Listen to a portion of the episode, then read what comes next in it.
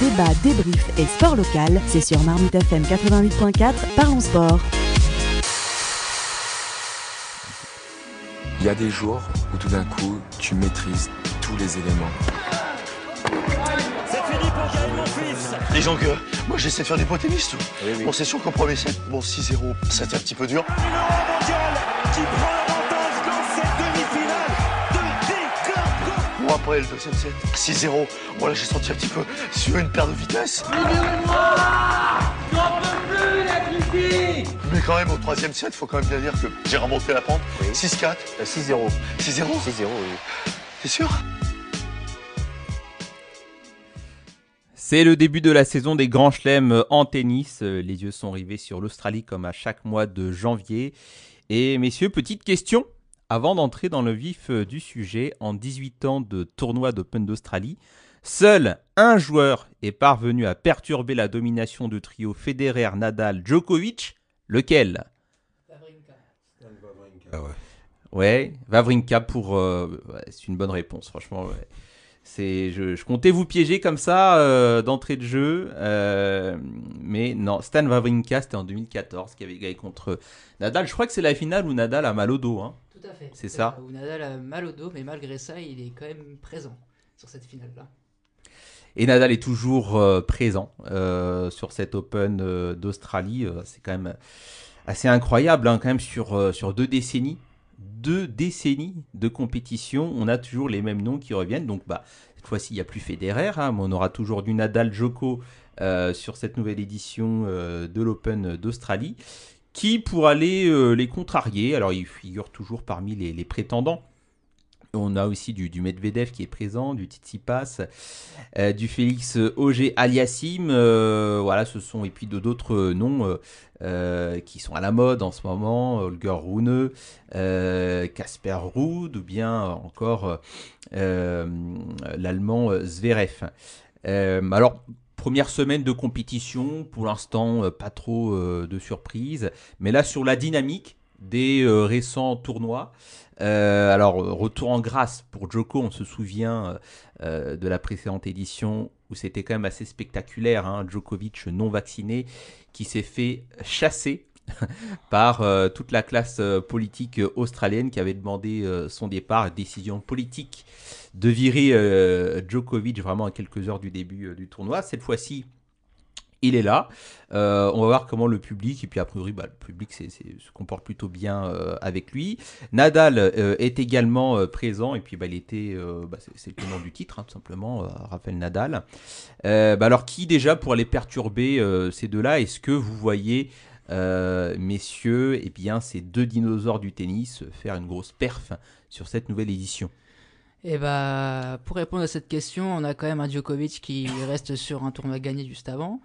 Euh, il a montré que malgré qu'il soit entre guillemets âgé hein, pour, euh, pour le sport, euh, qu'il il est encore là, il fait des bonnes performances.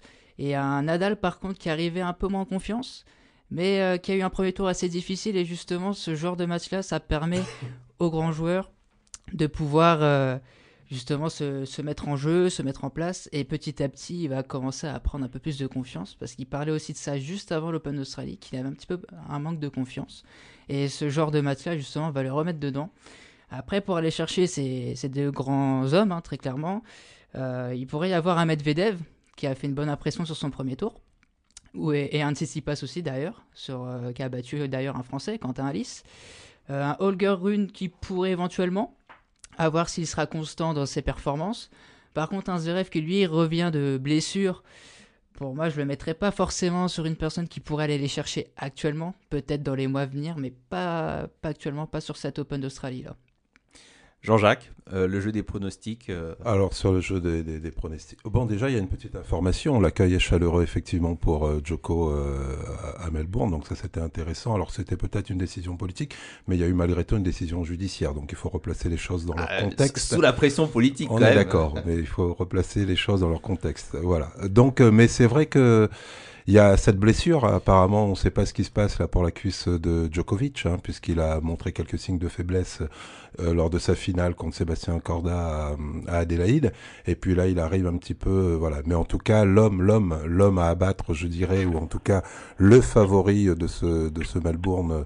Euh, de l'Open d'Australie, c'est évidemment, euh, évidemment euh, Djokovic. Nadal sera un peu en retrait parce qu'il arrive avec quelques défaites. Et puis, même si par habitude on dit que Nadal, à chaque fois on dit que ses premiers matchs sont, laborieux, mais il s'en sort très bien. Euh, moi, je mettrais quand même une, petite pièce. tout le monde dit que le tableau de Nadal est beaucoup plus compliqué avec euh, Tsitsipas, Medvedev et Tiafo. Moi, je pense personnellement que le tableau de, de, de Joko est plus compliqué avec Rune. Et puis surtout, surtout, un joueur qui cesse de, de, de montrer un petit peu les crocs là depuis pas mal de tournois, c'est Taylor Fritz qui sera vraiment très très à surveiller dans ce tournoi, je pense. Et je mets une pièce sur euh, Sinner également. Et ça fait beaucoup de pièges, Jean-Jacques là. Hein. Ça, ça, ne fait, ça ne fait que deux, Taylor Fritz et Sinner. Euh, donc pour toi, Jean-Jacques euh, Djokovic, l'homme à abattre, et pas aller avec nous avec, euh, au téléphone, on a l'homme des débats, Aliou. Salut Aliou. Salut Gilles, salut à tous. Euh, Aliou, euh, eh bien, pour cet Open d'Australie, on était en train de faire le point sur euh, les, les, différents prétendants. On a du Djoko, on a du Nadal, et puis on a des grosses cotes aussi euh, qui peuvent euh, semer euh, le trouble. quel est ton point de vue, toi, là, sur ce début de compétition qui tu sens bien en jambes? Ouais, bah, Pour Djokovic, déjà, il faut savoir qu'il est, il est quand même amoindri un peu. Il a une gêne, même si tout à l'heure ça s'est pas trop vu, il a fait, un excellent match 6-3, 6-4, 6-0. Et on voit que Djokovic est, euh, il a faim. On l'a vu euh, en, début de, préparation tournoi aussi, euh, il gagne, un tournoi à Adélaïde contre Sébastien Corda, un, un match qu'il aurait dû perdre clairement, mais il le gagne. Donc oui, Djokovic clairement favori. si, si physiquement tout va bien, surtout qu'il a une partie de tableau franchement qui est c'est une autoroute qu'il a devant lui. Euh, il y a même Berrettini qui est, qui est sorti de sa partie de tableau aujourd'hui sur un super match contre Andy Murray.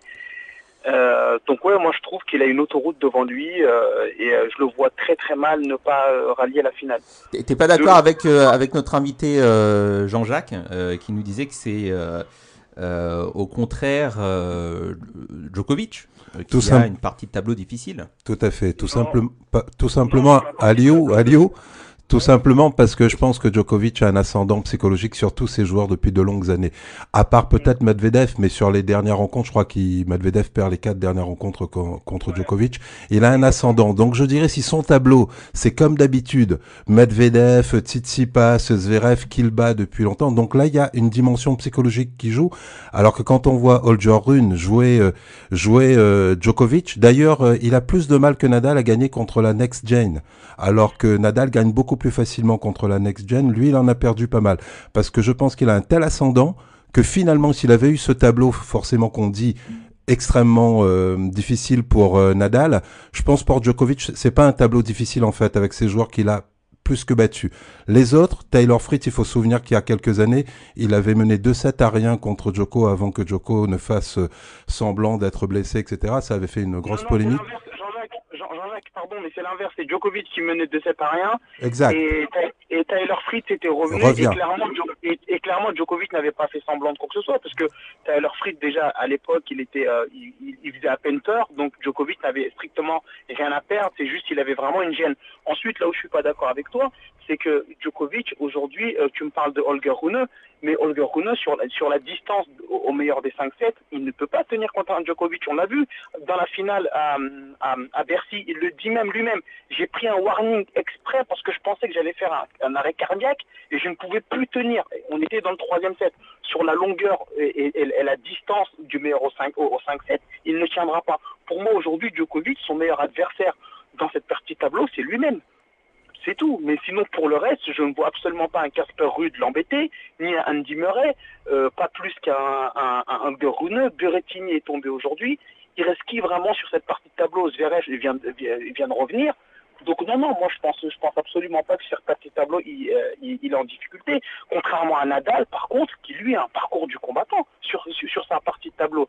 Il a éventuellement il a Medvedev pour aller éventuellement dans une demi-finale face à, à Tsitsipas et jouer, et jouer Djokovic en finale. Je ne pense même pas que Nadal, pour être honnête avec vous, euh, sera en deuxième semaine. De ce que j'ai vu dans, son premier match avant-hier, je ne pense pas que Nadal pourra rallier la, deuxième semaine tellement il est diminué physiquement et mentalement. Alors comme tout, comme tous ces joueurs là à Lyon, euh, on a toujours des premiers tours un petit peu timides pour Nadal et ça a souvent été le cas sur des balles très très courtes côté coup droit par exemple. Mais étonnamment hier, malgré un match assez serré contre Draper, on voit que la longueur des balles est bien plus, plus importante que les années précédentes. Donc il fait un premier tour, effectivement. Euh, Draper a, mal aux abdominaux, mais il fait un premier tour assez intéressant, même si on dit que ça a été laborieux. Tu vois, il y a des, y a des éléments, il y a des éléments là à comparer, ça va être intéressant. J'ai trouvé par exemple Djokovic extrêmement nerveux euh, à Adélaïde au point même de, de, virer son frère euh, des, des, tribunes. Et puis il y a quand même après il y a quand même balle de match contre lui, hein, balle de match contre lui. Euh, par Sébastien Corda qui devait de toute façon reporter le temps. Mais là, on montre, ça montre toute la grande volonté de, de, de, de Djokovic. Et puis, clairement, il est en mission. On sait qu'on a deux égaux démesurés depuis le départ de, de Federer. Il est venu gagner le tournoi, égaler donc le nombre de grands chelems de, de, Nadal. et puis le dépasser d'ici quelques mois, ce qu'il fera de toute façon. Mais euh, pour autant, je l'ai trouvé extrêmement nerveux et aujourd'hui contre Baina, contre Baina, malgré un score fleuve, et même s'il a contrôlé la partie, on voit qu'en début de match, il y a quelques agacements de sa part et quelques, regards vers son clan. Donc euh, je le trouve extrêmement nerveux. Et quand on sait que juste à l'US Open, quand il perd contre Medvedev, c'était parce que juste il était parti pour un grand chelem plus... Euh, plus euh, le, comment, les, Jeux Olympiques, et on a vu comment il pouvait être extrêmement dans l'émotion et extrêmement fragile. Et là, je pense que le fait d'atteindre ces, ces, 22 grands chelems, je le sens en tout cas extrêmement euh, dans, dans l'émotion et assez fragile. Ce sera à vérifier, même si ça reste le favori de, de, de l'Open d'Australie cette année une nouvelle fois. Alors moi je pense que l'objectif des 22 grands chelems, oui, c'est quand même une de ses priorités, mais c'est pas la première. Parce qu'encore une fois, là, il y a un double objectif il peut rallier Nadal à 22 euh, grands chelems, mais il peut aussi euh, faire la passe de 10 en gagnant cette année. Donc il y a un double objectif. Mais il faut rappeler que Djokovic, il est surtout là pour rafler tous les titres. Donc à partir du donc en fin de compte, avoir 22 grands chelems pour lui, c'est qu'un plus. Mais euh, très honnêtement, Djokovic sur son match, même s'il a paru un petit peu fragile au début, mais c'est toujours comme ça sur ses premiers tours. Il y a toujours un petit moment, il va montrer un petit moment de fragilité. Mais par contre, quand on voit le score, le score, il paraît quand même assez sec. 3-7-0, euh, un 6-0 dernier set. Et, euh, pour, et pour revenir euh, sur Nadal, Nadal, quand il a des premiers tours compliqués, on le voit. Mais par contre, ça le fait monter en puissance. Justement, on peut penser qu'il va avoir des difficultés par la suite. Mais si on regarde le nombre de fois où il a eu un premier tour assez difficile, derrière, il rallie toujours à deuxième semaine. Il est toujours en quart, voire demi-finale. Et à les trois quarts du temps, il gagnait le tournoi. Donc pour moi, avoir un premier tour difficile ou c'est pas c'est pas forcément une contrainte pour la suite. Ryan, faut, faut pas oublier que Nadal, hormis Roland Garros, il n'a jamais su défendre son titre dans un autre tournoi du Grand Chelem. Et, et, Nadal aujourd'hui est le tenant du titre à, à Melbourne. Donc ça, c'est ça, toute sa vie, ça a été comme ça, Rafa Nadal. Et surtout, le miracle qu'il a eu l'année dernière, je pense pas, aucun de nous le pense, aucun, aucune personne sérieuse qui suit le tennis pense que Rafa Nadal va gagner cette année le tournoi. Euh, S'il fait une deuxième semaine, lui-même, il sait qu'il aura fait une très bonne, il, aura fait un, un, très bon tournoi. Après, à surveiller dans sa partie de tableau Tsitsipas, qui peut devenir euh, le numéro un mondial en l'absence de, Carlos Alcaraz, il peut rappeler la place de numéro 1 mondial, ça ce n'est pas rien. Et en général, euh, le tennis, euh, lorsqu'on fouille un peu dans l'histoire du tennis, lorsqu'un joueur arrive euh, dans un tournoi et qu'à la fin du tournoi, il peut être auréolé de, de, ce, il peut être floqué de, ce numéro 1 mondial, en général, ce joueur-là soit va, très loin, soit il gagne le tournoi. S'y passe à surveiller, je, pense. Ouais, il y, a aussi euh, le Canadien Ogier Aliassim hein, dans la partie tableau de, Nadal, je crois bien, aussi cité parmi euh, les prétendants à un premier titre euh, cette fois-ci. Par contre, messieurs, je ne vous ai pas entendu citer Richard Gasquet. Ouais, bah, il faut quand même qu'on parle des, des Français euh, bah, Richard, il est, compétition. Il est forcément en pleine forme. Il arrive d'une victoire euh, dans un tournoi. Il bat le 12e euh, mondial. titre inattendu de Richard Gasquet. Titre inattendu, effectivement. Et puis un premier tour, normalement, où, où il a déjà à maintes reprises battu Humbert. Je crois que l'année dernière, il bat déjà Hugo Humbert. Donc il, il, il, est lancé. Donc je pense que, comme il l'a dit lui-même, euh, voilà, il n'y a pas, il a pas, il a pas d'âge. Il y a toujours le plaisir, la persévérance. Donc, euh, on, on, je miserai pas une pièce pour autant sur Richard Gasquet, ça va de soi.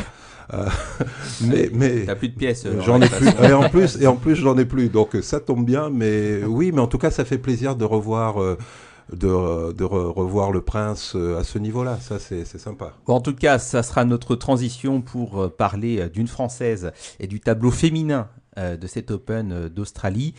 Est-ce l'heure de Caroline Garcia, celle qui a gagné le dernier Masters féminin? Elle apparaît parmi les principales prétendantes au titre.